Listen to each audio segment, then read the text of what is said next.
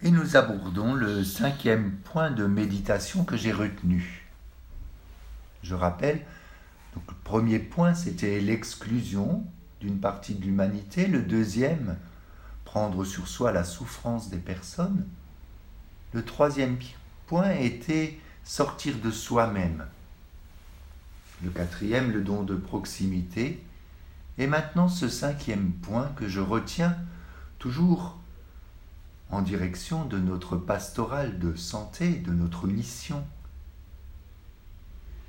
Ce point, c'est la gratuité. J'ai été touché dans l'encyclique Fratelli Tutti par l'accent que le pape François met sur la gratuité. La gratuité qui accompagne et soutient la marche vers la fraternité universelle, vers l'amitié sociale. Je vous propose donc de cheminer avec ce point de la gratuité avec notre pape François. Au paragraphe 139, François affirme la gratuité, la gratuité existe. C'est la capacité de faire certaines choses uniquement parce qu'elles sont bonnes en elles-mêmes, sans attendre aucun résultat positif, sans attendre immédiatement quelque chose en retour. Cette gratuité permet d'accueillir chaque personne pour le seul bien qu'elle est, qu'elle est elle-même comme personne, comme fille, comme fils de Dieu, comme don de Dieu à nous-mêmes et à l'humanité. Paragraphe 140, François précise Celui qui ne vit pas la gratuité fraternelle fait de son existence un commerce anxieux. Il est toujours en train de mesurer ce qu'il donne et ce qu'il reçoit en échange. Mais Dieu, en revanche, donne gratuitement au point d'aider même ceux qui ne sont pas fidèles. Matthieu chapitre 5 verset 45 nous dit bien, Il fait lever son soleil sur les méchants et sur les bons. Le pape François continue, Ce n'est pas pour rien que Jésus recommande, pour toi, quand tu fais l'aumône, que ta main gauche ignore ce que fait ta main droite, afin que ton aumône soit secrète. Matthieu 6, versets 3 et 4. François nous dit, nous avons reçu la vie gratuitement, nous n'avons pas payé pour l'avoir, alors nous pouvons tous donner sans rien attendre en retour.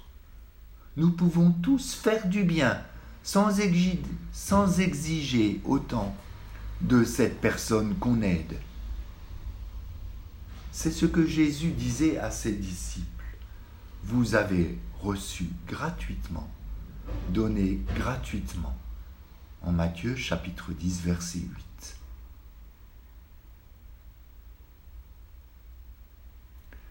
rapporté à l'accueil de l'étranger ou du migrant, de la personne en danger de vie dans son pays et qui arrive dans notre pays, François recommande un accueil gratuit de chaque personne,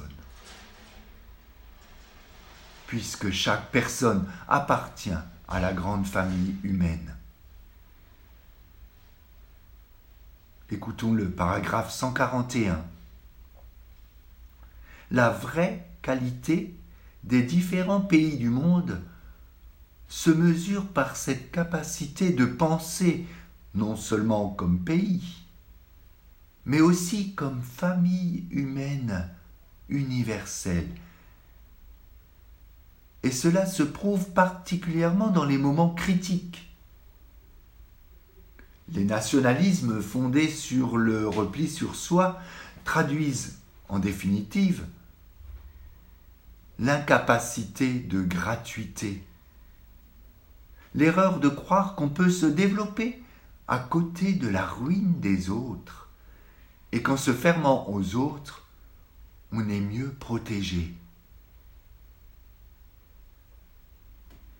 Dans ses pensées, le migrant est vu comme un usurpateur qui n'offre rien.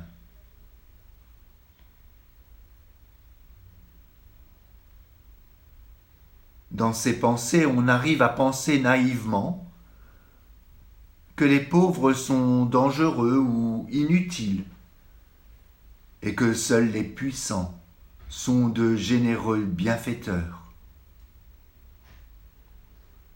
François nous précise, seule une culture sociale et politique qui prend en compte l'accueil gratuit de chaque personne pourra avoir de l'avenir. La gratuité, c'est la disponibilité à l'autre, la disponibilité à l'inattendu, à tous les événements de la vie qui nous arrivent. Paragraphe 224. Aujourd'hui, on n'a ni l'habitude ni assez de temps et d'énergie pour s'arrêter, afin de bien traiter les autres, de dire simplement s'il te plaît, pardon, merci. Mais il arrive de temps en temps le miracle d'une personne aimable, qui laisse de côté ses anxiétés, ses urgences, pour prêter attention, pour offrir un sourire, pour dire une parole qui stimule, pour rendre possible gratuitement un espace d'écoute au milieu de tant d'indifférence. Cet effort, vécu chaque jour, est capable de créer une cohabitation saine, qui l'emporte sur les incompréhensions et qui prévient les conflits. Cultiver la bienveillance gratuite, dit François, n'est pas un détail mineur, ni une attitude superficielle. La bienveillance gratuite suppose et porte en elle la valorisation et le respect. Elle transfigure profondément le mode de vie, les relations sociales et la façon de débattre et de confronter nos idées lorsqu'elle devient culture dans une société. La bienveillance gratuite facilite la recherche du consensus et ouvre des chemins là où l'exaspération détruit tout pont. La gratuité, c'est bien le temps offert à l'autre, gratuitement. C'est le temps de la rencontre, le temps du service, le temps du dialogue. Paragraphe 229. Comme l'ont enseigné les évêques sud-africains, la vraie réconciliation s'obtient en créant une société nouvelle, fondée sur le service gratuit des autres, et non sur le désir de domination, Une société fondée sur le partage gratuit avec les autres de ce que l'on possède, plus que sur la lutte égoïste de chacun pour accumuler le plus de richesses possible. Une société dans laquelle la valeur d'être ensemble en tant qu'être humain prime incontestablement sur l'appartenance à tout autre groupe plus restreint, que ce soit la famille, la nation, la race ou la culture. La gratuité se vit dans le don et aussi dans le pardon. Le don qui va au-delà du don. Écoutons bien François au paragraphe 250. Le pardon libre et sincère est une grandeur qui reflète l'immensité du pardon gratuit de Dieu. Et si le pardon est gratuit, alors on peut pardonner même à quelqu'un qui résiste au repentir et qui est incapable, lui, de demander pardon. Alors prions. Seigneur, nous t'offrons tous les moments gratuits de notre vie.